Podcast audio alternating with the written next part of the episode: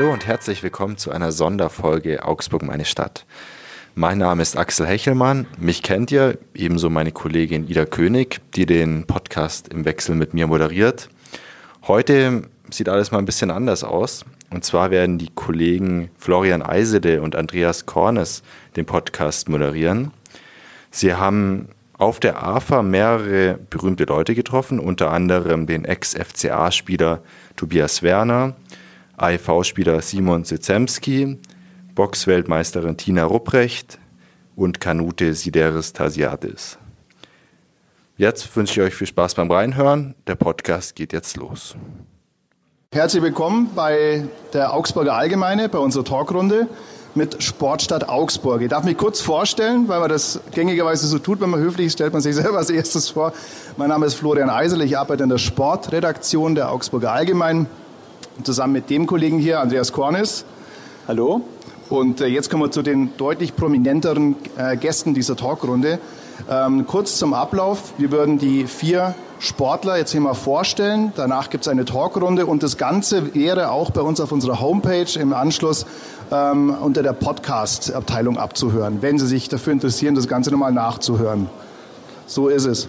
So, jetzt fangen wir gleich mal an mit dem ersten Sportler. Das übernimmt mein Kollege Andreas Kornis. Ladies first natürlich.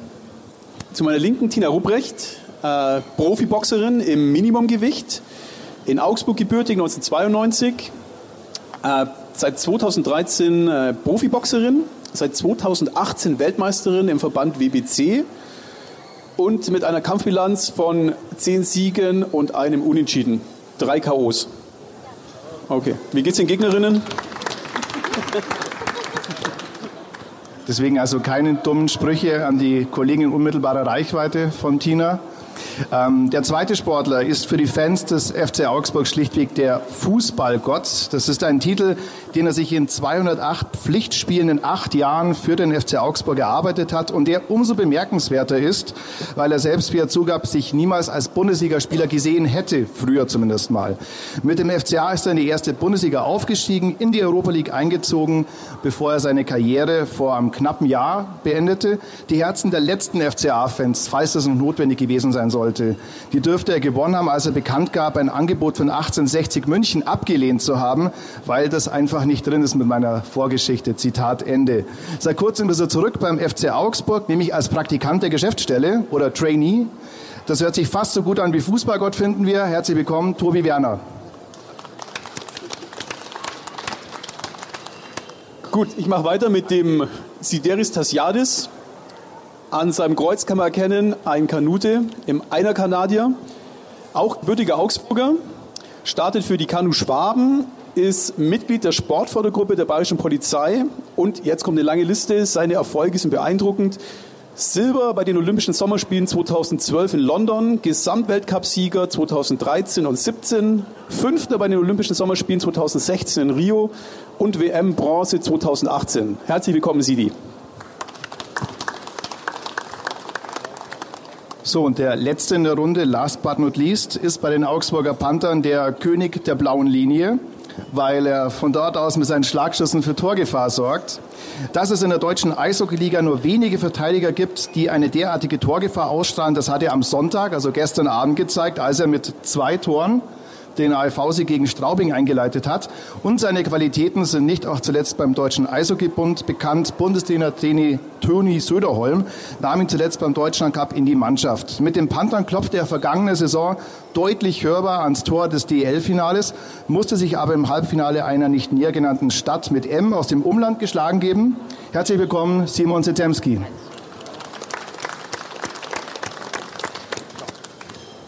Zetemski. Und nachdem äh, der Fach- oder der Überbegriff, zu dem wir uns hier treffen, Sportstadt Augsburg ist, würden wir mal als erstes in die, Frage, in die Runde stellen, äh, was äh, ist denn die Sportstadt Augsburg? Ist, es, ist Augsburg eine Sportstadt? Was bietet sie einem Profi und was müsste sich vor allem verbessern? Fangen wir mal mit der Tina an, Ladies First natürlich.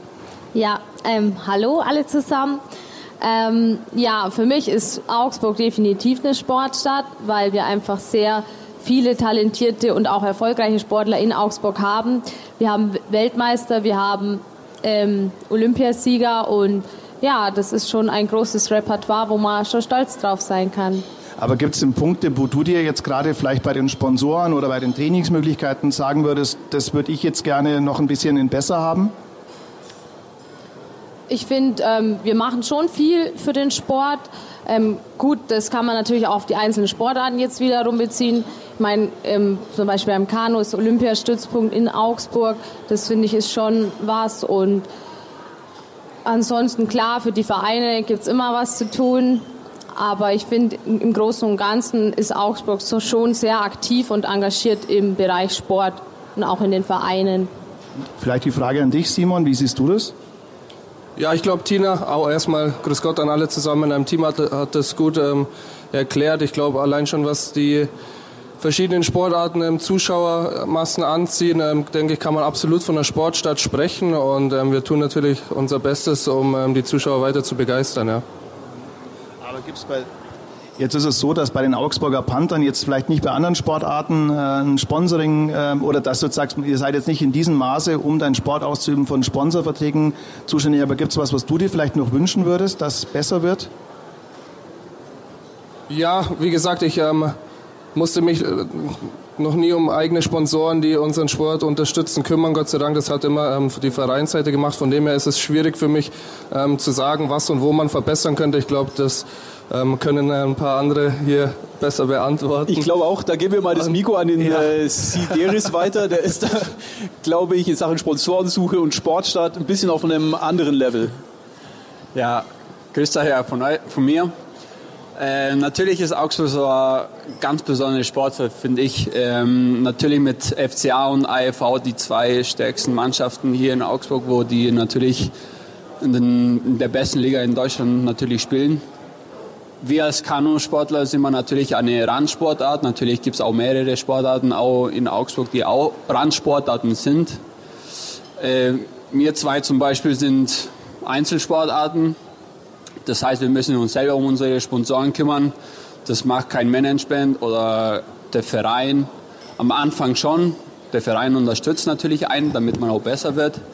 Aber natürlich, wenn man ein gewisses Niveau erreicht hat, wo man hingeht zum Profisportler, dann muss man natürlich sein ganzes Management natürlich selber gestalten. Das und heißt, natürlich, Entschuldigung, kurze Zwischenfrage. Ja. Du telefonierst die Sponsoren persönlich ab, kein Manager zwischengeschaltet, der sich um irgendwas kümmert? Ich kümmere mich selber darum. Ich rufe die Sponsoren an, stelle mich vor, was ist meine Sportart, wie können die mich unterstützen. Ich stelle das Ganze selber auf die Füße. Und läufst natürlich offene Türen ein. ähm, es gibt, man sieht es natürlich, ich habe ein paar Sponsoren, ähm, aber es ist sehr, sehr mühsam, Sponsoren zu finden. Natürlich, wenn man eine Randsportart ist. Äh, es ist natürlich ein bisschen einfacher, wenn man bei Olympischen Spiel, Spielen am Start war. Dann hat man natürlich ein bisschen ein größeres Ohr bei manchen Sponsoren, aber es ist schon sehr, sehr mühselig. Ja, und ganz zuletzt äh, die Frage an Tobi Werner, Sportstadt Augsburg. Du siehst das Ganze vor allem natürlich in erster Linie logischerweise aus den Augen eines Fußballprofis. Wie würdest du sagen, die Sportstadt Augsburg, wie hat sich die entwickelt? Du bist ja ursprünglich äh, 2008 erst äh, nach Augsburg gekommen, du bist aus Jena zum FC Augsburg gewechselt, hast vielleicht dort den Vergleich zweier Städte. Wie würdest du das betrachten? Ähm, ja, eigentlich so wie meine Kollegen. Ich sehe, was in den letzten zehn Jahren hier in Augsburg passiert ist und das ist unheimlich viel. Natürlich mit, dem, mit den AIV und mit uns beim FCA es sind die, die Sportarten schon aufgrund dessen, dass sie in der höchsten deutschen Liga sind, ähm, ja, am meist gesehen. Aber ich muss einen absoluten Hut ziehen vor, vor meinen Kollegen, die wirklich ja, wenn ich einen Sidi höre, ähm, praktisch auf sich alleine gestellt ist und dann zusehen muss, wie er seine Sponsoren gewinnt. Ähm, ist ein fantastischer Job, was die beiden machen. Natürlich sind die, die Sportarten mit, mit Eishockey in Augsburg äh, und Fußball in Augsburg sehr, sehr präsent. Aber alleine nur, was die kleineren Vereine in den letzten zehn Jahren hier in Augsburg ähm, ja, geliefert haben und wie sie sich jetzt präsentieren, ähm, ist wirklich ziemlich ein Hut. Und dann muss man auch mal, glaube ich, ein großes Lob an die, an die Stadt Augsburg selber, selber richten, weil sie sich da einfach enorm ins Zeug gelegt haben und ja, alleine der Sport in Augsburg sehr, sehr gut aufgestellt ist. Vielleicht an dich noch die Folgefrage. Du hast ja wirklich auch die Entwicklung vom FC Augsburg miterlebt, bist gekommen. Da gab es noch äh, die Spielstätte Rosenau für die erste Mannschaft, das Trainingszentrum an der Donauwörther Straße und das hat sich jetzt deutlich verändert, kann man sagen. Ja? Ja, hätte mir einer damals 2008 erzählt, dass der FCA ähm, hoffentlich nächstes Jahr das zehnte Jahr in Folge in der Bundesliga spielt, dann hätte ich das nicht geglaubt, weil wie sich der FCA ähm, seit 2008, als ich in Augsburg gekommen bin, entwickelt hat, ist ja, unglaublich. Wir haben wirklich eine Entwicklung genommen, die, die nicht absehbar war, von wo jeder aber geträumt hat. Und ähm, ja, alleine nur, wie ich hier ankam in der Donauwörther äh, Straße trainiert habe und jetzt, wenn man sieht, wie das Trainingsgelände an der WWK Arena ist, ist ähm, ja, zwei Welten gefühlt. Und auch, ähm, dass ich noch in der alten Rosenau spielen durfte, das war auch ganz fantastisch. Aber jetzt macht es natürlich den Jungs unheimlich viel Spaß, am Wochenende die Bundesligaspiele in der WWK Arena zu erleben. Und das ganze Gesamtpaket vom FCA ist ähm, ja, fantastisch und ähm, wir freuen uns, dass wir natürlich in der Bundesliga sind. Wir hoffen natürlich, dass der Weg vom FCA aber auch trotzdem noch nicht zu Ende ist. Also ich weiß noch, in der Rosenau gab es, wenn man auf Höhe der Mittellinie stand und es hat geregnet, an der linken Strafraumecke gab es immer einen Swimmingpool, weil sie da das Wasser gesammelt hat, weil unter dem, unter dem Rasen der Baustelle aus dem Zweiten Weltkrieg war und immer noch ist. Also diese Probleme hat man heute in der WWK-Arena auch nicht mehr. Aber ist vielleicht ein Beispiel dafür, wie sehr sich das Ganze verändert hat. Ähm, Vielleicht eine Frage jetzt von, an Simon. Bist du über die Stationen Füssen und Ravensburg ähm, nach Augsburg gekommen? Also kennst auch nicht nur das Kurt-Frenzel-Stadion und nur, den, äh, nur die Augsburger Panther. Wie groß war denn der Sprung für dich äh, zu den Panthern und in die DEL? Ja, ich habe ja nach dem Nachwuchs bin ich in die Oberliga, sprich die dritte Liga gegangen, in meinem Heimatverein Füssen dort gespielt ähm, und ich glaube, man kann einfach keine Liga mit der anderen vergleichen. Ja. Die zweite Liga ist um einiges besser als die Oberliga und die DEL ist um einiges besser als die zweite Liga, aber ähm, der Weg als junger Spieler direkt aus dem, aus dem Nachwuchs in, in den Profikader in die erste Liga ist oftmals sehr schwierig. Ähm, es sind einfach gestandene Männer, Profis, die seit Jahren in dem Verein äh, tätig sind und da wird es oftmals schwierig für einen jungen Spieler. Deswegen gehen viele, wie auch ich, den Weg über die zweite oder dritte Liga, um da Erfahrung, Spielpraxis und auch sich körperlich zu entwickeln. Und ja, ich bin jetzt froh, dass ich in der Liga angelangt bin, wo ich schon immer sein wollte. Jetzt haben wir die beiden Fußball, Eishockey gehabt. Äh, Tina, du bist, glaube ich, auch so wie der Sideris äh, auf der Suche nach Sponsoren. Wie ist für dich die Situation? Wie schwer ist es, über die Runden zu kommen? Du bist Lehrerin, wie viel äh, Unterricht gibst du? Wie läuft das eigentlich bei dir so ab? Ja, also es ist, äh, wie das das schon gesagt hat, sehr, sehr mühsam. Ich habe das auch äh, ganz lange alles alleine gemacht. Äh, mittlerweile habe ich aber auch ähm, einen Partnermanager an meiner Seite, der mir da unter die Arme greift, äh, was Sponsorenarbeit angeht. Und ja, es entwickelt sich eigentlich ganz gut. Ich habe jetzt sieben Sponsoren mittlerweile. Ähm, es ist im Moment so, dass ich einmal die Woche noch an der Schule arbeite, gibt da eben Sportunterricht. Heute, ja, immer montags, montags mein Arbeitstag. Und ja, ähm, wie gesagt, man könnte mal denken, okay, Weltmeister, die schwimmen im Geld, aber es ist leider nicht so. Wir müssen sehr viel dafür tun und finanzieren uns eben nur über Sponsoren, ja.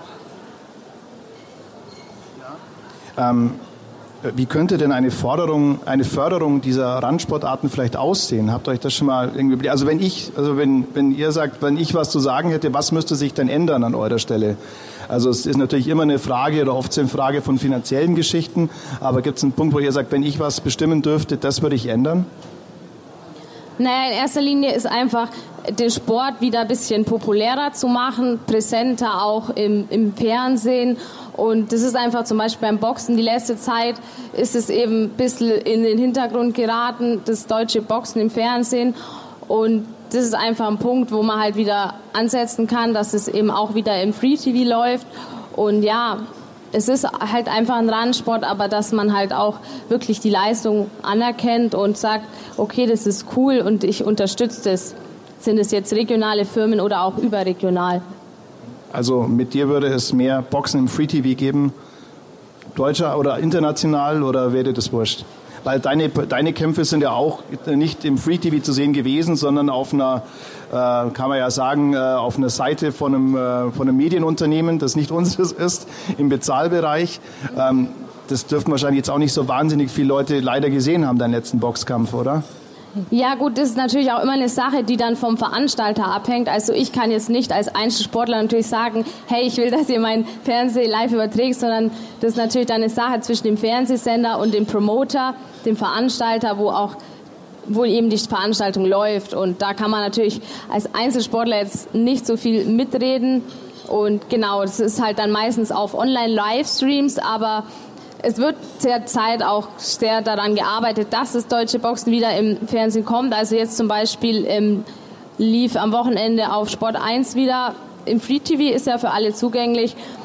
Ja, kriegen halt viele Leute auch nicht so mit, die jetzt natürlich Boxen nicht so verfolgen. Und dann ist halt immer die Frage, auf welche Veranstaltung man kämpft, wer der Veranstalter ist. Und so hängt es halt natürlich alles zusammen, wo letztendlich dann der eigene Kampf übertragen wird. Und vielleicht die gleiche Frage auch an Sidi. Was, was müsste sich ändern, wenn du Bürgermeister oder, oder Innenminister zuständig für den Sport wärst? Ähm, ich würde vorschlagen, dass äh, eine Sportschule hier in Augsburg aufgemacht sein soll. Das heißt natürlich, alle olympischen Sportarten aufgenommen werden. Mittlerweile ist natürlich auch Bouldern äh, olympisch. Das wird in Tokio das erste Mal sein, dass sie dabei sind dieses Jahr. Und der Olympiastützpunkt für die ist natürlich auch auch in Augsburg. Dann haben wir als Kanusportler auch den Olympiastützpunkt hier in Augsburg. Und man könnte natürlich mehrere Sportarten dazu nehmen. Ich denke, Eishockey wäre auch eine Option, dass die auch in der Schule dann sind. Also das heißt, wenn die Kids neun Jahre schon alt sind, dass die da schon in die Schule gehen und an verschiedene Sportarten herangeführt werden. Und dann kann man da schon sehen, welche Sportler haben Talent, zum Beispiel mehr im Fußball oder dann im Basketball oder Handball. Das kann man natürlich dann auslegen, wie man will. Zum Beispiel in Ost, im Osten ist es so, die haben die, diese Sportschulen und da wird das System so gemacht. Und dann kommen natürlich mehrere Sport, Sportler natürlich raus, weil die von klein auf an den Sport so herangetrieben werden. Und somit haben die natürlich mehr Profisportler wie wir hier in Augsburg. Also eine breitere Förderung und eine größere Diversifizierung könnte man eigentlich sagen, würdest du vorschlagen? Ja, das würde ich schon gerne eher so vorschlagen, ja. Ob das dann umgesetzt wird, ist die nächste Frage, weil das sind natürlich sehr viele. Ja, wenn du Chef wärst schon. Wenn du Chef wärst schon. Wenn ich Chef wäre oder Bürgermeister von der Stadt Augsburg, würde ich das natürlich vorschlagen, damit man das umsetzt.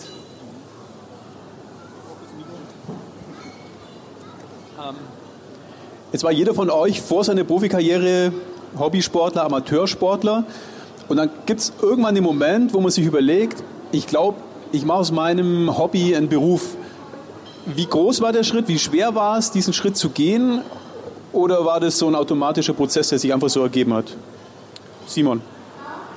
Ja, ich glaube, ähm, du hast die Frage gerade schon selber ein bisschen beantwortet. Das ist in meinen Augen ein Prozess gewesen, der irgendwann einfach so ist. Also man ist jetzt nicht von heute auf morgen Profi, sondern ähm, gerade als Endjahrgang Nachwuchsspieler, wo dann so der Schritt in den Seniorenbereich geht, darf man mal bei den Großen mittrainieren und dann darf man öfter mittrainieren und dann merkt man vielleicht selbst, okay, ähm, die sind ja gar nicht so viel besser als ich, ich fühle mich hier ganz wohl, ich kann da eigentlich mithalten und dann, ja, so entwickelt sich oder entwickelt man sich selbst langsam zum Profi, glaube ich. Aber so von heute auf morgen zu sagen, jetzt bin ich Profi, ich glaube, man arbeitet sein ganzes Leben darauf hin, Profi zu werden und ähm, letztendlich ist man dann Profi, wenn man das erste Mal Geld damit verdient, glaube ich. Oder? Wenn man den ersten Vertrag unterschreibt. Richtig. Aber gibt es nicht irgendwo den Punkt, irgendwo muss man sagen, okay, jetzt könnte ich eine Ausbildung machen oder jetzt könnte ich dieses und jenes machen und irgendwann muss sagen, nee, ich muss mich jetzt darauf konzentrieren. Irgendwann springt der Frosch ja schon ins Wasser, oder? Das ist richtig, ja. Ich habe auch ähm, eine dreijährige Ausbildung abgeschlossen. Anders hätte ich das von meinen Eltern aus nicht machen dürfen. Die haben mich äh, die immer gesagt, boah, du lernst was Vernünftiges, weil wer weiß, wie lange das mit dem Eishockey gut geht. Ähm, habe dann meine Ausbildung bei einem Sponsor in äh, Füssen und dann in Ravensburg beendet und danach ähm, jetzt nur noch das Eishockey. Das sollte man nur sagen. Du kommst aus Füssen eigentlich, also das ist Allgäuer Bodenständigkeit erstmal Ausbildung machen. Ja? ja, von meinen Eltern so gewollt. Genau, aber das war jetzt in dem Fall ein glücklicher Zufall, also in Anführungsstrichen, dass man sagt, man konnte das beim Sponsor auch mitmachen, wo man sagt, dann kann man sowas vereinbaren. Das ist natürlich der Idealfall, den, den vielleicht auch nicht jeder hat, oder? Ja, also ähm, ich glaube, ich war unter meinen Azubi-Kollegen schon sehr unbeliebt, weil ich äh, kam und ging, wann ich wollte, so mehr oder weniger. Klar, wir hatten am Wochenende immer Auswärtsspiele. Wenn du dann am Sonntag in der Nacht um fünf zurück in die jeweilige Stadt kommst und dann um sieben im Büro sein sollst, da haben weder die noch ich was davon. Und ähm, ich bin da unheimlich dankbar, dass es so gelaufen ist, wie es lief. Und ich ähm, hatte dann mehr oder weniger eine 20-Stunden-Woche so in etwa, musste aber immer ganz vorbildlich zur Schule gehen und das hat ähm, dann hinten raus auch sehr gut funktioniert. Ja, und vielleicht geben wir es weiter an Tobi, ja. Weil du, also im Vorfeld ist mir auch aufgefallen, als ich normal die äh, Karrieren rekapituliert habe, dass du eigentlich immer so gesagt hast, naja, Bundesliga, also im Grunde bin ich froh, wenn ich drei, vier Mal spielen darf, ja, so in der Art. Oder zweite Liga, hm, okay, das gerade noch so. Also du warst jetzt nie einer, der immer gesagt hat, es gibt ja auch Fußballer, die sagen, ich bin eh der Größte, ich schaffe das. So einer warst du jetzt nicht. Also wann war es für dich klar, dass du Profifußballer wirst? Ja, ähnlich ungefähr wie bei meinem Kollegen. Ich muss dazu sagen, ich bin ähm, so eine Sportschule durchlaufen, wie das sie sich gerne hier in, in Augsburg wünscht. Und das war im Nachhinein das Beste, was mir passieren konnte. Ich war wirklich auf einer reinen Sportschule, nur mit, mit Sportlern umgeben, Basketball, Turnen, Ringen, Leichtathletik, alles Mögliche und auch die Fußballer und bin da von äh, mit zwölf zu Hause ausgezogen, um dann in, nach Jena zu wechseln in so ein Sportinternat, Sportgymnasium. Es war gekoppelt und ja, bin da eine fantastische Schule durchgelaufen, nicht nur die sportliche, sondern auch die schulische Ausbildung. Habe dann mit 18 mein Abitur abgeschlossen und war gleichzeitig aber schon auf dem Sprung zu der ersten Mannschaft als Juniorenspieler. Und ja, war dann mit dem Abi fertig und war auf einmal in der dritthöchsten Liga im fußballerischen Sinn. Und es gab nicht irgendwie so, ja, was machst du denn jetzt, sondern jetzt war ich auf einmal drin und wollte diese Chance auf einmal nutzen. Und ähm, dann kam das, das, der Aufstieg in die zweite Liga mit 20. Es war also gar kein Platz für eine Ausbildung, für ein Studium, weil wenn man dann Zweitliga-Profi ist, dann will man das komplett ähm, nutzen, sich voll auf diesen sportlichen Teil konzentrieren und ja, so schnell konnte ich gar nicht gucken, war ich auf einmal Profi, Profifußballer und davon hat man natürlich immer geträumt und ich hatte auch Talent, musste in meiner Jugend auf viel verzichten. Ähm, äh, ja, und dass die Karriere dann so Fahrt aufnimmt, ich dann am Ende über 300 Spiele in der ersten und zweiten Liga habe, das hätte ich mir nie erträumt. Ich habe immer an mich geglaubt, habe immer irgendwie ähm, bodenständig und hart an mir gearbeitet. Aber ähm, ja, dass die Karriere so verläuft, das ähm, hätte ich mir nicht erträumen lassen, muss man ehrlich so sagen. Tina, wie war das bei dir? Ähm, das ist ja ganz klassisch, man entscheidet sich irgendwann dann doch, jetzt mache ich Profiboxen. Ähm, wie war der Moment? Also im Boxen ist es so, es gibt das ähm, olympische Boxen, das ist das Amateurboxen und das Profiboxen. Das ist da streng getrennt. Und wenn man auch mal im Profibereich ist, dann kann man auch nicht mehr zum Amateurboxen zurück. Und ähm, bei mir war es so, ähm, Frauenboxen ist erst seit 2012 olympisch, davor gab es das gar nicht. Und weil es ja in jeder Sportart nur eine gewisse Anzahl an Medaillen geben darf, wurden bei den Männern drei Gewichtsklassen gestrichen und dafür nur drei Gewichtsklassen bei den Frauen gemacht. Und das leichteste ist eben 51 Kilo. Das ist aber zu schwer für mich. Und deswegen war für mich dann Olympia irgendwann auch kein Thema mehr. Und ja, im Boxen ist natürlich auch so, du kannst nur ähm, bekannt und äh, werden und Geld dadurch verdienen im Profibereich natürlich. Und deswegen war für mich eigentlich auch irgendwann dann klar, okay, ich gehe jetzt ins Profi. Also ich war vier Jahre dann auch eben mit der Nationalmannschaft unterwegs und habe dann Ende 2013 ins Profilager gewechselt. Ja, und was natürlich bei uns nicht heißt, dass man da dann ähm, auch nur das machen kann und nichts anderes. Ich habe dann nebenzu eben auch mein äh, Studium gemacht. Ich habe Lehramt auf Grundschule studiert und das hat sich eigentlich ganz gut immer mit dem Boxen auch vereinbaren lassen, weil ich da halt sehr flexibel natürlich war mit der Uni und meine Traininge, meine Wettkämpfe. Das hat sich sehr gut vereinbaren lassen. Habe dann eben 2018, 2018 im Frühjahr mein Examen gemacht. Jetzt, bin jetzt aber noch nicht im Referendariat. Das habe ich jetzt eben hinten angestellt und mache jetzt momentan nur den Sport. Und ja. Und Sidi, bei dir würde, glaube ich, ohne die bayerische Polizei es auch nicht funktionieren. Ja, ohne die bayerische Polizei ähm, hätte ich keine Ausbildung, heißt, oder auch mein Gehalt nicht. Also das ist so bei uns, da gibt es eine duale Karriere bei der bayerischen Bereitschaftspolizei. Das heißt, die Ausbildung geht über fünf Jahre. Ich habe im Winter über vier Monate Ausbildung. Das war alles in Dachau. und dann dazwischen acht Monate frei für den Sport. Das ist die Freistellungsphase und es geht fünf Jahre so. Und dann am Schluss schreibe ich die ganz normale Prüfung, wie die ganz normalen Polizisten, die angehenden Polizisten. Und ich bin auf dem Wissenschaft, Wissensstand wie die. Und äh, sozusagen jetzt seit zwei Jahren bin ich fertiger Polizeibeamter, also meine Ausbildung absolviert. Äh, und seitdem bin ich jetzt freigestellt für den Sport. Du musst keinen Streifendienst machen oder? Ja, im Winter bin ich schon unterwegs. Also, also wer in Friedberg unterwegs ist, unterwegs ist, muss ein bisschen aufpassen. Der trifft dich. Da bin ich unterwegs. äh, ich halte gerne jeden auf. Ist wurscht, wer da fährt. Äh, weil das ist der Job, also ganz normale Kontrollen durchzuführen. Ähm, das heißt, da bin ich zwei Monate in Friedberg unterwegs äh, und dann bin ich natürlich wieder freigestellt für den Sport. Weil ohne diese Freistellungsphase könnte ich nicht so viel trainieren wie möglich oder auch wie nötig es ist, damit man den Profisport natürlich durchziehen kann. Und wie lange gibt es diesen Status, diesen Kaderstatus? Man muss bestimmt irgendwas liefern, äh, irgendwelche ähm, Ergebnisse ähm, oder? Bei uns ist es so, wir müssen den Bundeskaderstatus haben, damit man in diese Förderung kommt. Natürlich gibt es so eine Förderung auch bei der Bundeswehr. Da war ich davor, aber natürlich hat man keine Ausbildung nebenbei machen können bei der Bundeswehr. Deswegen habe ich dann zur Polizei gewechselt. Also das heißt, man, man muss immer Nationalkader sein oder Nationalmannschaft, besser gesagt, dass man den Bundeskaderstatus natürlich behält. Wenn man den nicht mehr hat, dann muss sie übergehen auf einen ganz normalen Streifendienst. Wir hatten neulich eine Meldung bei uns auf der Zeitungsseite 1, dass die neuen Uniformen der bayerischen Polizei, das sind ja diese blauen, nicht mehr diese ockerfarbenen, dass die manchmal reißen. Wenn ich mir jetzt deine Oberarme so angucke, die haben so Kleinkind-Kopfgröße, ja. Ähm, hast du eigens angefertigte ähm, Uniformen oder wie machst du das? Ja, eigens angefertigt sind die nicht. Ich habe die ganz normalen.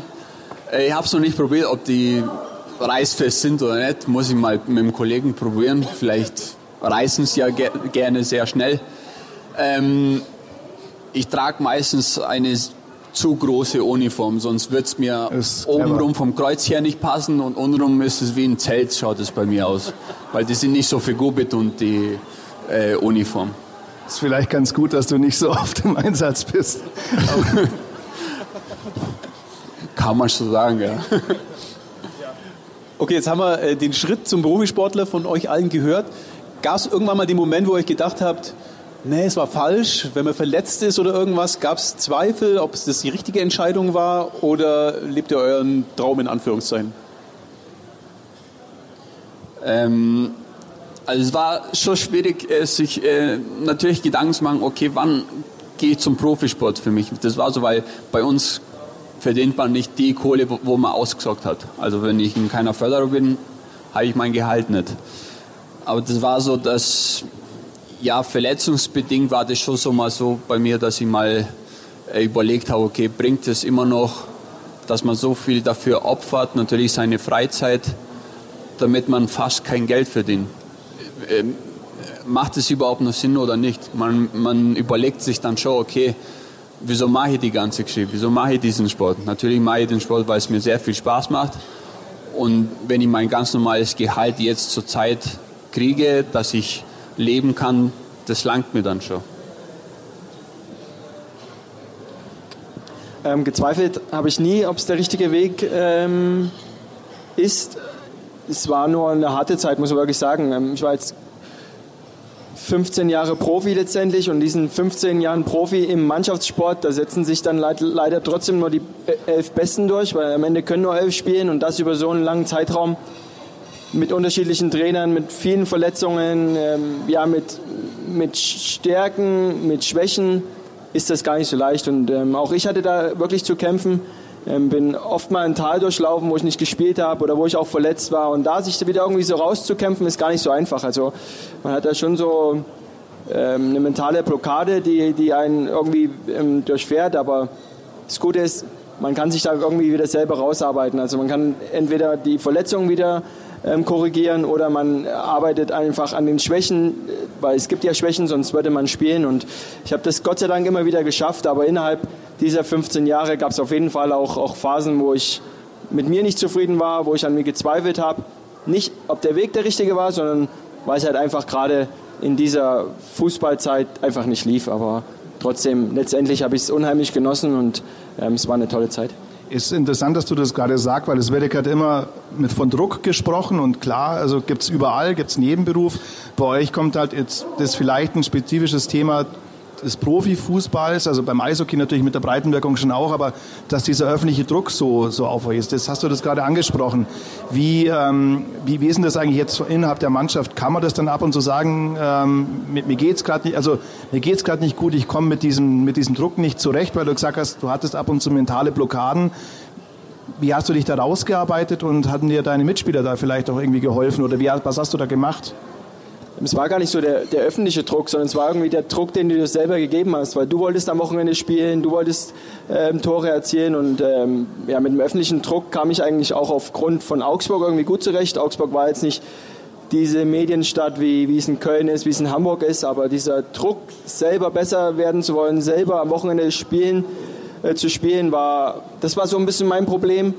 Ähm, ich bin da auch ehrlich, ich habe das oft mit nach Hause gebracht, habe oft nicht schlafen können, aber das, das war nun mal so. Ich habe mich durch viele Gespräche mit meiner Familie ähm, da wieder korrigiert, hatte auch jemanden ähm, zu, mein, zu, meiner Seite geholt, der mich da beraten hat, weil das war in diesem im, im Bereich der absoluter Profi und ja, der hat mich dann wieder in die Spur gebracht und ähm, ja, es war jetzt nicht so, dass es irgendwie dramatisch war. In der Phase habe ich mir schon Gedanken gemacht, ähm, was, was gerade los ist, weil manchmal habe ich das Gefühl gehabt, jetzt hast du vor zwei Monaten noch ein Traumtor geschossen und jetzt im nächsten Training konntest du keinen Ball mehr stoppen. Also es war irgendwie eine Blockade da, die wurde wieder gelöst.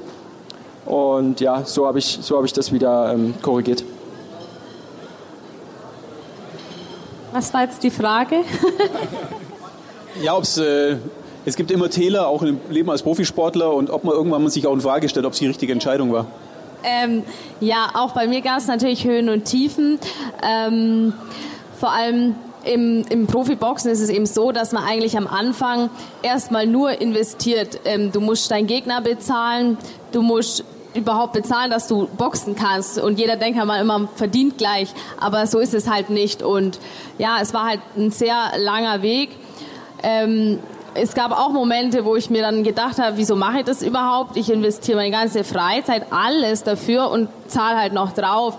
Aber ja, man macht es halt einfach, weil man das liebt und und ich habe auch ein ganz starkes Team hinter mir. Also mein Trainer, wir arbeiten ja schon über zehn Jahre zusammen.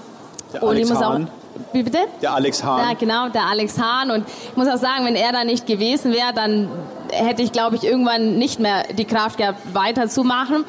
Und haben wir dann aber und ja, es hat sich ausgezahlt. Und so äh, kam es dann eben, dass ich 2018 Weltmeisterin geworden bin. Und ja, wir haben seitdem viel gemacht und jetzt ist endlich mal der Punkt, wo ich äh, wenigstens teilweise davon leben kann. Und Bedeutet jetzt zahlen die Gegnerinnen für dich?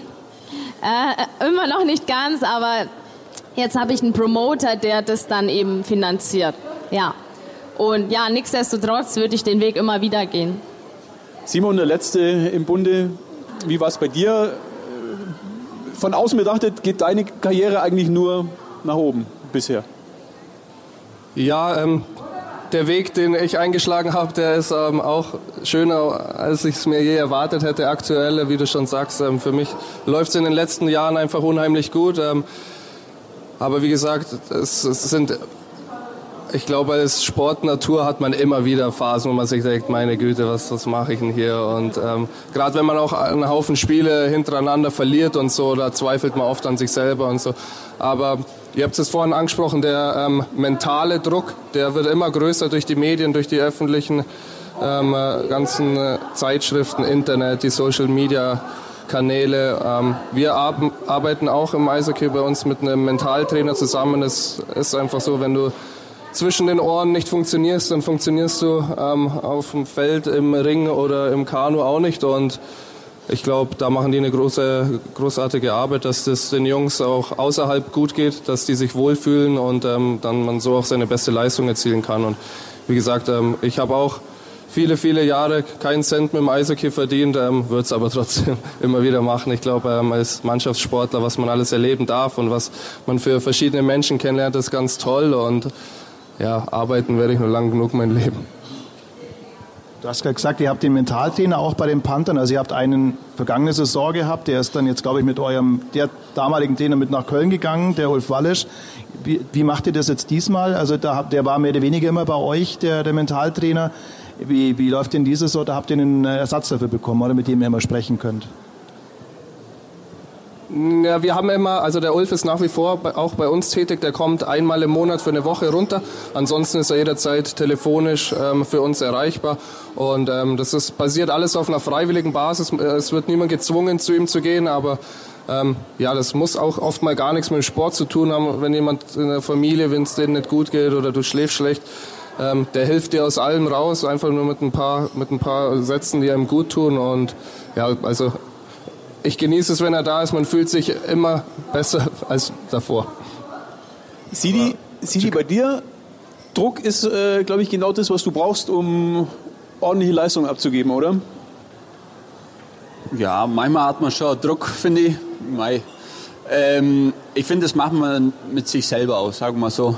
Wenn man zum Beispiel, wie auch ein paar Mal bei Olympischen Spielen als letzter oben stand im Finale, da wusste ich, okay, wenn ich es jetzt reiße, dann habe ich das Ding gewonnen. Ja, da denkst du ganz viel in dem Moment. Da denkst du, okay, wie ist es, wenn ich ins Ziel komme, wie jubel ich dann? Also man, man ist schon einen Schritt weiter, obwohl man noch nicht runtergefahren ist oder sein Können noch nicht gezeigt hat. Das ist eher so, okay, was mache ich erst danach? Also man denkt eher viel weiter, natürlich, wo man da gerade ist, aber natürlich kriegt man auch Druck von den Medien da. Bei Olympischen Spielen ist immer so dass wir dann eher die Medaillengaranten sind, der Kanusport. Und dann sagen die natürlich, das kannst du locker machen, du hast es locker drauf, das ist easy. Aber das ist nicht so, weil wir Sportler natürlich, wir haben da den Druck, ja. Wir, man weiß natürlich auch selber, man hat es drauf. Ja, aber man muss es aber erst auch natürlich runterbringen mit der Ruhe und sein Können, das einfach zu zeigen. Aber einfach ist ein leichtes Wort, aber das umzusetzen, ist es natürlich sehr, sehr schwer. Man muss mental sehr, sehr stark sein. Man muss vieles ausblenden.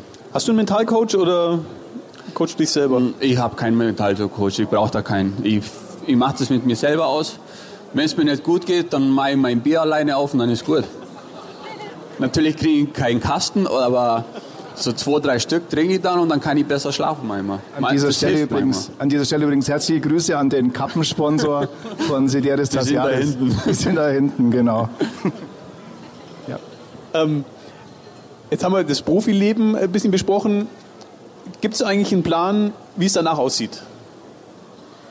Tina wird Lehrerin. Ähm, also so einen richtigen Plan habe ich nicht. Ähm, ich kann mir vorstellen, in der Schule zu arbeiten, aber ich kann mir auch vorstellen, ähm, nach dem, meiner aktiven Laufzeit einfach irgendwie im Boxsport drin zu bleiben, keine Ahnung. Aber man beschäftigt sich damit auch jetzt noch gar nicht oder? Natürlich, ich mache mir schon ab und zu Gedanken, aber ich will mich da jetzt nicht festfahren oder festlegen. Ich gucke einfach, wie es in drei, vier Jahren was da ist und dann mache ich das spontan. ich meine, ich habe immer die Möglichkeit, an die Schule zu gehen, aber wenn sich andere Türen öffnen, wieso nicht? Simon, wie ist es bei dir? Gibt es einen Plan B, äh, wie es danach weitergeht nach der Karriere oder ist es noch zu weit weg? Ja, sowohl als auch. Ähm, ich mache mir da schon auch Gedanken. Ich meine, die aktive Laufzeit von unseren Sportarten ist nie länger als 15 Jahre im allerbesten Fall. Ich habe eine abgeschlossene Ausbildung. Meine Eltern äh, sind selbstständig in Füssen, die ein Geschäft betreiben. Also wenn ich mich jetzt morgen Karriere beenden verletzen würde, dann würde ich wahrscheinlich übermorgen in Füssen ähm, Kleidung verkaufen. Äh, ansonsten ist mein äh, Plan, wie Tina das auch gerade gesagt hat, ich würde gerne dem Sport irgendwie treu bleiben. In welcher Form das dann sein wird, ähm, wird sich zeigen. Aber so einen ganz konkreten Plan, dass ich sage, okay, sobald es aus ist, mache ich das und das gibt es bei mir auch noch nicht. Tobi, du hast den Schritt quasi schon hinter dir. Wie schwer war es, äh, die Fußballschuhe an den, an den Nagel zu hängen und äh, Bürojob zu übernehmen? Ja, bei mir ist ja wirklich ein bisschen unterschiedlich zu meinen Kollegen. Ich bin ja der einzige Ex-Profi hier. Ähm, habe jetzt gut ein Jahr meine Karriere beendet und die, der erste Tag war der schlimmste, weil da war, wusste ich gut, jetzt ist es vorbei. Da habe ich auch erstmal eine Runde geheult, weil es einfach äh, ja, mein ganzes Leben lang bis jetzt bestimmt hat. Ähm, dann habe ich wirklich mal drei Monate oder vier Monate sogar gar nichts gemacht, habe mich nur um meine Familie gekümmert, ein bisschen Abstand vom Fußball genommen und jetzt bin ich ähm, seit Sommer wieder zurück beim FCA und ähm, bin sehr, sehr dankbar, dass ich da auf der Geschäftsstelle alle möglichen Abteilungen durchlaufen darf, was unheimlich interessant ist, weil man wirklich in alle Abteilungen außerhalb des Sports so einen Einblick bekommt, wie der FCA tickt. Ähm, und das ist ja nicht nur das Samstag 15.30 Uhr, was auf dem Feld passiert, sondern das Ganze muss ja irgendwie vorbereitet werden. Ähm, was du als Spieler quasi gar nicht mitbekommen hast, schätze ich mal, oder? Was alles dranhängt an so einem Verein?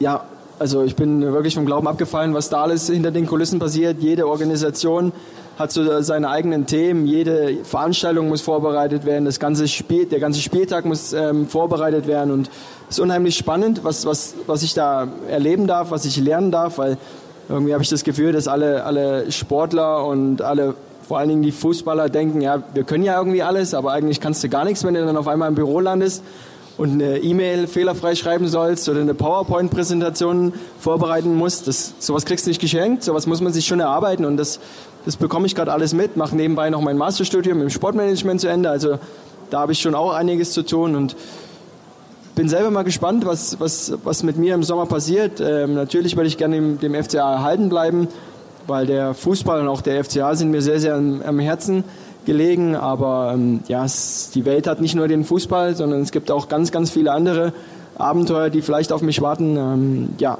jetzt ziehe ich das Trainee-Programm erstmal bis zum Sommer durch dann werde ich mich bestimmt auch mit dem FCA-Verantwortlichen mal zusammensetzen und schauen, wie es dann im Sommer weitergeht. Vielleicht sollte man das noch erklären. Also du bist jetzt Trainee beim FC Augsburg seit Sommer 2019. Das bedeutet, du durchläufst jeden Monat, kann man das so sagen, oder eine andere Abteilung im ja, nicht, des FC Nicht jeden Augsburg, Monat, oder? sondern so alle drei, vier Monate. Ich war erst lange im Marketing, war dann in der Medienabteilung, wo ich auch viel, viel mit euch zu tun hatte, ähm, auf Deutsch gesagt. Das war die schlimmste ähm, Zeit, ja. Glaube ich nicht. ähm, nee, und jetzt bin ich gerade im Nachwuchsleistungszentrum. Das ist auch unheimlich spannend, weil oben in der Profiabteilung hast du eine Mannschaft, unten im Nachwuchs hast du elf Mannschaften, die versorgt werden müssen, die organisiert werden müssen, mit allen Trainern, mit allen Trainingsabläufen. Das ist total spannend, was ich da alles mitnehmen darf. Und danach bin ich noch in der Organisation und Management, das heißt viele Veranstaltungen, ähm, viele Mitglieder, weil der FCA hat ja seine große Kampagne, man sieht es wie der FCA. Ähm, ja, da kommen da noch mal ein paar Themen ähm, und dann ist schon, wieder, ist schon wieder Juni und dann läuft das 20-Programm schon wieder aus. Deswegen gehe ich davon aus, dass dann irgendwann jetzt demnächst auch Gespräche geführt werden und dann lasse ich mich überraschen, was sie mit mir vorhaben. Mit was hast du dir dann am schwersten getan? Mit welcher Aufgabe? Weil du sagst, PowerPoint-Präsentationen erstellen.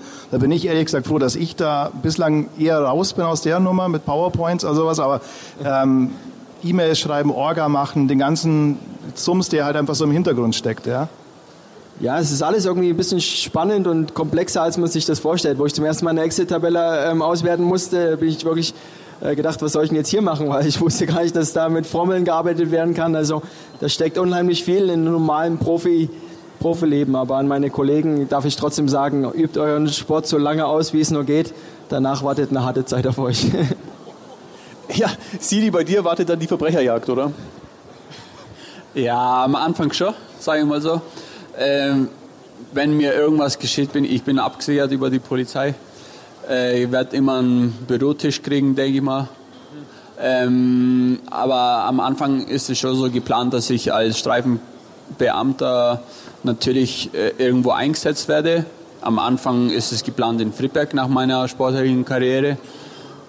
Ich weiß noch nicht, wann ich jetzt äh, aufhören werde mit dem Kanusport. Aber ich denke, ja, sechs, sieben Jahre mache ich schon noch weiter. Das geht schon noch ein bisschen noch. Und danach habe ich mir so gedacht, vielleicht könnte ich ein Sportausbilder werden bei der bayerischen Polizei. Das heißt in Königsbrunn, dass ich da äh, die Frischlinge, sage ich mal so, dass ich die eher körperlich fit mache. Bisschen schleifen. Ja, schon. ja, jetzt, jetzt übt ihr ähm, alle Sportarten aus, äh, bei denen man sich ähm, durchaus auch mal richtig verletzen kann. Ja? Okay, Boxen ähm, muss man nicht drüber reden. Ähm, Eishockey, da gibt es ganz fiese Dinge, die mit Puck und mit Schläger passieren können. Ähm, ich glaube auch der Kanu äh, umdrehen und sowas, da kann man und Fußball ja sowieso mit, da ist das Knie eigentlich so, ein, so, eine, so eine Verschiebemasse. Wie geht ihr denn eigentlich mit den Verletzungen um? Also die, letztendlich gefährden die ja eure Erwerbsgrundlage, ja? Ja, ich glaube, das Wichtigste ist, ähm, sich darüber so wenig Gedanken wie möglich zu machen. Sie sind unvermeidbar, das bringt ähm, jede Sportart mit sich, denke ich. Ähm, wenn man verletzt ist, dann muss man einfach das bestmöglich auskurieren, ähm, hoffen, dass die Physio- und äh, Reha-Abteilung eine gute Arbeit macht und so schnell wie möglich zurückzukommen. Aber wie gesagt, ich versuche da ähm, kaum Gedanken mit zu verschwenden, aber es wird immer wieder passieren, es gehört dazu und ja, ich, man muss halt einfach hoffen, dass es keine karriereeinschneidende Verletzung ist. Gell? Ja, und bei Tobi, wenn man das klar, also es gibt wenig, glaube ich, wenige Leute in der Runde, die so ähm, äh, eine große Reichweite von Verletzungen hatten. Also du hast ein paar Tore mit Turban geschossen. Es gibt Leute, die kenne ich sogar nur mit Turban, heißt es. Und es gibt von dir die Geschichte, dass du, ich glaube, das war, aber das kannst du selber mal erzählen, dass ein Mitspieler, also dass du gesagt hast, es geht weiter, alles gut, du hast einen Turban gekriegt und ich glaube, es war Daniel Bayer, der dann gesagt hat, hey, du, wo sind wir gerade, gegen wen spielen wir denn? Also, äh, keine Ahnung. Und dann ging sofort auf die, er hat dann signalisiert, Bayer, der Werner muss raus, er hat keine Ahnung, was der macht und sofort raus. Also das sind natürlich schon Phasen, wo man sagt, da spielst ungewollt mit der Gesundheit. Ne? Aber vielleicht löst das mal auf, was war das damals? Ja, an die Szene kann ich mich nicht mehr erinnern. Es war dann nur ähm, ja, ein paar Tage später, wo mich Dani Bayer darauf angesprochen hat. Es war ein Auswärtsspiel in Mainz, wo ich wirklich durch einen Zweikampf mir einen doppelten Augenhöhlenbruch ähm, zugezogen habe, inklusive schwerer Gehirnerschütterung. Und ich dann einfach kurz nach dem Zweikampf wirklich aufgestanden bin und gesagt habe, ja, es geht ja weiter und spielen wir jetzt noch ein bisschen. Und ich aber sowas von neben mir stande, ich angeblich noch ähm, aufs Tor geschossen haben soll, was ich im Nachhinein einfach nicht mehr weiß. Also die Situation war wirklich kritisch, weil es wirklich eine schwere Gesichtsverletzung war. Ansonsten bin ich relativ gut über die Runden gekommen, ähm, hatte einmal eine schwere Verletzung im Training mir zugezogen, wo ein Kollege mich blöd erwischt hat und eine langwierige Geschichte, wo ich so ein bisschen selber dran schuld war, weil ich das weiß man auch erst im Nachhinein, nicht gut gearbeitet habe. Also in der Vorbereitung, in der Nachbereitung auf das Training, weil ich einfach nicht beweglich genug war, weil ich keine gute Muskulatur in mir habe und hat mir deswegen eine blöde Schambeinentzündung zugezogen. Das ist ja das neue kluge Wort, Schambeinentzündung hat ja gefühlt jeder, aber ich glaube auch ihr Eishockeyspieler wisst, damit umzugehen, ist wirklich sehr, sehr schmerzhaft, weil ähm, da die Adduktoren einfach zu, zu sehr unter Stress stehen. Ansonsten bin ich wirklich gut über die Runden gekommen, bis auf diese drei Geschichten und ja, hatte da toi toi toi wirklich Glück in meiner Karriere. Aber man hat ja immer im Hinterkopf, wenn das jetzt eine längerwierige Geschichte ist, zum einen verliere ich kurzfristig sowieso den Stammplatz. Bei einer Elf-Leute-Veranstaltung ist das gleich aufgefangen. Langfristig ist natürlich, ich denke mal an die Karriere, an den Vertrag, oder? Also das ist schon etwas, mit dem man auch erstmal umlernen muss, umzugehen, oder? Ja, da sind wir ja wieder so ein bisschen bei dem Thema Druck. Ähm, natürlich spielt das, spielt das immer eine große Rolle. Äh, man muss einerseits auch ein bisschen ähm, abgesichert sein, was die Versicherung betrifft. Andererseits sollte man sich aber wirklich nicht zu viele, zu viele Gedanken darüber machen. Verletzungen gehören einfach zum Profigeschäft dazu. Ähm, man sollte ähm, ja, von ärztlicher Seite in guter, guter Behandlung sein. Das sind die meisten Profisportler. Das sind wir vor allen Dingen beim FCA auch dank der Kooperation mit der Hessingpark Klinik fantastisch aufgestellt. Und darüber hinaus gilt es dann, glaube ich, ab dem ersten Tag nach der Verletzung sich so gut wie möglich wieder in das Reha-Programm ähm, zu, zu, zu stellen, um da schnellstmöglich wieder, wir Fußballer zumindest auf den Platz zurückzukommen. Ähm, ja, also wie Tobi schon gesagt hat, das gehört zu jedem Profisport dazu und das Risiko ist man sich auch bewusst, aber Entschuldigung, ich muss ganz kurz einhaken. So. Ich war beim äh, Kampf in Hamburg dabei und äh, es gab einen klitzekleinen Cut an der Stirn oben. Und der wurde im Anschluss dann ohne Narkose im, in der Umkleide zusammengenäht. Ja. Ähm, also Boxer sind schon auch hart im Nehmen. Ja, ich glaube schon. Also ich glaube, wenn man jetzt in den Ring geht und Angst um seine Nase oder sonst was hat, dann ist man irgendwie falsch am Platz. Aber ja, es macht einfach Spaß und ähm, ich muss auch sagen, ich hatte noch nie eine richtig ernste Verletzung. Ich habe mich im Training noch nie verletzt, nur halt mal im Kampf, dass man halt wirklich ein paar Cuts oder so, wenn man halt mal mit die Köpfe zusammenkracht, dass das dann aufplasst. Aber das ist ja gleich wieder genäht und dann ist auch wieder gut. Was ich mir vorhin äh, gefragt habe, wissen eigentlich alle deine Kollegen, was du nebenher tust? Weil wenn du am Montag mit einer mit einem blauen Auge in die Arbeit kommst, äh, ja, gibt es ja vielleicht ja. auch mal Fragen. Ja? ja, das ist kein Geheimnis. Also die ganze Schule weiß das und steht ja auch immer fett in der Zeitung, also verstecken ist schwer. ja, aber die finden es alle cool und fragen mich auch immer und genau. Ja, Sidi, wie ist bei dir? Was, was kann man sich im Kanu verletzen? Schultern vermutlich? Also bei uns ist das Schlimmste, dass äh, aus Schulter rauskugelt werden kann. Das passiert, kann schnell passieren, sagen wir so, wenn man mit dem Paddel sehr weit draußen stützt und dann gleichzeitig auch am Boden entlang schrammen mit dem Paddel, dann lupft die Schulter natürlich raus, wenn man nicht so gut gebaut ist in, in dem Bereich.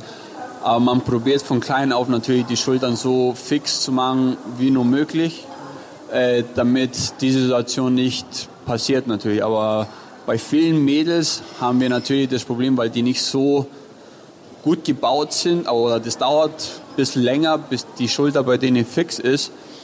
Ähm, da gibt es natürlich umso öfters, dass die Schulter ausgekugelt wird. Und dann haben die natürlich bis zu einem Jahr sind die bei einer Reha, damit es natürlich wieder äh, alles in Schwung kommt. Natürlich ist man auch nicht so beweglich am Anfang, dann muss die, die ganze Beweglichkeit erstmal wieder natürlich ins Laufen gebracht werden. Ja, und meine, ich habe eine schwere Verletzung gehabt, das war Knochenhautentzündung im linken Ellenbogen. Die habe ich über dreiviertel Jahr fast nicht wegbekommen, diese Knochenhautentzündung. Das kam davon, dass wir im Krafttraining beim Bankdrücken zu viel Gewicht hergenommen haben. Und natürlich, wenn man ein bisschen jünger ist, dann geht immer noch fünf Kilo noch mehr drauf, noch mehr drauf. Und dann irgendwann natürlich sagt der Körper auch, jetzt ist Schluss, jetzt ist die Grenze erreicht. Und dann kriegt man natürlich sowas zugange. Vielleicht äh, machen wir einen kleinen Sprung, äh, weil wir schon langsam, also einen kleinen Sprung in unsere Frageliste so, äh, nämlich äh, wir gehen äh, Social Media, Instagram, äh, Facebook, Twitter, das wird ja eigentlich immer wichtiger für, für Sportler, gerade für Sportler, die wie ihr ähm, darauf angewiesen seid. Also ich gucke jetzt die beiden in der Mitte an, ähm, äh, die darauf angewiesen sind, Sponsoren zu kriegen. Wie handhabt ihr das eigentlich mit Instagram? Macht ihr das selber? Habt ihr ein Team? Habt ihr Leute, die, die das für euch machen oder jemanden, den ihr im Bekanntenkreis habt? Und ähm, wie, wie wertvoll ist es für euch dann eigentlich, solche Inhalte zu verbreiten? Ja, Social Media mache ich ähm, selber. Also ich probiere natürlich die Inhalte so auszuwählen, dass die passen. Zu jedem Wettkampf probiere ich vor dem Wettkampf was zu posten, zwischen den Wettkämpfen, also vor meiner Qualifikation oder nach meiner Qualifikation. Dann kommt Halbfinale, Finale. Da probiere ich auch zwischen meinen Läufen, wo ich nur zwei Stunden Zeit habe, äh, da noch irgendwas bei Social Media zu posten, damit die Leute äh, up to date sind und das ist natürlich sehr sehr anstrengend, weil man muss an viele Sachen gleichzeitig denken, dann die Sponsoren auch noch verlinken, damit die auch zufrieden sind, weil man muss natürlich äh, gewisse Verträge einbehalten oder einhalten. Also das ist schon mühselig, weil man muss echt je, jede Woche auf jeden Fall ein bis zwei Posts machen. Sonst äh, kommt man nicht natürlich weiter mit seinen Einzelsportarten. Ja, also ich wird da einen ganz anderen Weg einschlagen. Ich glaube, Sidi hat es angesprochen, er, er, muss sich darum kümmern, einfach weil er sich selber auch vermarkten muss für uns oder bei uns spielt das gar keine Rolle. Ähm, jeder hat, schätze ich mal, ähm, einfach um Zeit totzuschlagen. Aber wie gesagt, mal, keiner müsste das machen. Ähm, also wir haben auch einige im Team, die keinerlei Social-Media-Kanäle nutzen und ähm, ja, die die Größe oder der Stellenwert in unserer Sportart ist ähm, von den Social Medias jetzt für uns Spieler persönlich ähm, kein hoher, würde ich sagen. Für die Vereinsseite natürlich klar, die müssen die Fans versorgen mit ähm, Bildern und etc. Aber für uns Spieler ist äh, keiner in der Pflicht oder ja, ich, vielleicht poste ich ein Bild heute Abend. Tina, bei dir glaube ich, ähnlich wie beim CD, du musst dich äh, auch selber drum kümmern. Ja, oder? genau. Bei mir ist es genauso wie bei ihm. Also ich mache mein Account auch selber und ja, es ist schon viel Arbeit. Also du musst natürlich immer wieder was machen, um die Leute up to date zu halten und natürlich auch mit den Sponsoren. Klar, es ist, je mehr Follower du hast, je größer deine Reichweite ist, desto interessanter bist du auch für manche Firmen, ganz klar. Und ja, aber ich versuche halt auch immer, zum Beispiel jetzt äh, kurz vorm Kampf oder so, da ist mein Handy natürlich nicht bei mir, da gebe ich es halt dann ab und dass jemand dann das für mich macht, die Stories und alles weitere, aber sonst macht man eigentlich alles selber. Ja, ich persönlich habe über die, meine ganze Karriere keinen Social Media ähm, benutzt, weder bei Facebook noch bei Instagram oder Twitter. Aber ich sehe es jetzt aus Vereinssicht, äh, wie wichtig das ist, um Reichweite zu generieren, um auch die Fans up to date zu halten, was passiert. Und ähm, ja, das ist schon ein enorm wichtiger Pool, glaube ich, für einen Verein. persönlich gesehen sehe ich es trotzdem ein bisschen kritisch, gerade was unsere, unsere Starspieler der Bundesliga betrifft. Weil ich mir ein bisschen Sorgen um die, um die Nach Nachwuchsspieler, weil ich gerade sehe, was im NLZ ähm, los ist. Dann wird halt wieder erstmal drei Tage nur über das Privatflugzeug von dem und dem Spieler berichtet oder über das Golden Steak in Dubai, was da alles geschieht. Deswegen sollte da wirklich ähm, auch die Profiabteilung ähm, wirklich genau überlegen, was er, was er da für Posts absetzt. So, wir kommen zur letzten Frage, die ist aber schnell beantwortet. Es darf sich jeder überlegen, ob er tauschen möchte und falls ja, äh, mit wem er tauschen möchte, also die Sportart, mit einem der anderen drei, theoretisch auch vier Berufsgruppen, die hier sitzen, aber nee, also ich glaube, wir reden von Sportarten. Also möchtest, möchte einer von euch, möchte Simon gerne Fußballer oder Boxer werden oder, oder Kanute? Also wenn ich tauschen dürfte, dann würde ich definitiv mit Tobi tauschen, aber in seiner aktiven Zeit noch das, was du jetzt gerade machst, ähm, bräuchte ich wahrscheinlich jetzt äh, in meinem Alter nicht so schnell. Aber wie gesagt, ich habe ähm, auch bestimmt zehn Jahre lang Fußball gespielt, im Verein gespielt. Ich kenne einen Haufen Profis jetzt auch vom FCA und ich glaube, dass ich mich in der Sportart am wohlsten fühlen würde, weil Boxen, ich bin nicht sonderlich auf Krawall gebürstet und ich war einmal beim Raften mit Sidi, da wäre ich fast ums Leben kommen, weil ich den Eiskanal fast austrunken hätte. So viel Wasser habe ich da geschluckt, deswegen ähm, werde ich, würde ich mit dem Fußball gehen. ähm, also an sich finde ich eine Einzelsportart für mich, für meine Persönlichkeit ist eigentlich am besten, äh, weil ich sehr viel da Eigendisziplin habe, um da gut zu werden, wo ich hin will. Äh, aber ich würde trotzdem gerne mal eine Mannschaftssportart, egal welche, gerne mal ausprobieren.